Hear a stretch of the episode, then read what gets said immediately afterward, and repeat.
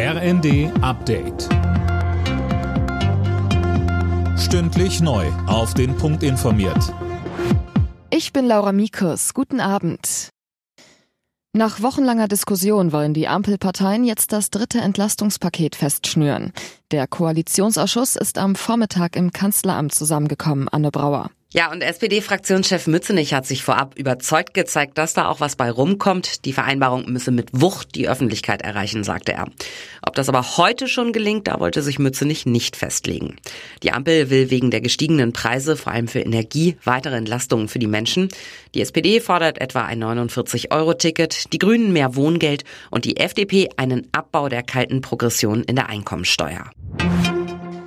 Das Bundeswirtschaftsministerium sieht die Gasversorgung in Deutschland gesichert, auch wenn der Lieferstopp über die Pipeline Nord Stream 1 länger dauert als gedacht.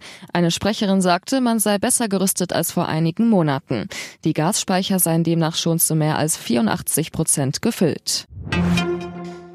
Schon wieder hat es nicht geklappt. Der Jungfernflug der neuen US-Mondrakete ist erneut verschoben worden. Fabian Hoffmann, woran lag's diesmal? Wenige Stunden vor dem Start der Artemis 1 Mission, also der unbemannten Rakete, war ein Treibstoffleck aufgetaucht und das haben die Experten so kurz vor dem geplanten Liftoff nicht mehr in den Griff bekommen. Das ist ein bisschen wie am Montag, da war der Start ein erstes Mal wegen technischer Probleme abgeblasen worden. Bevor ein neuer Termin festgelegt wird, müssen die NASA-Techniker nun erstmal alle Daten auswerten und das Problem beheben.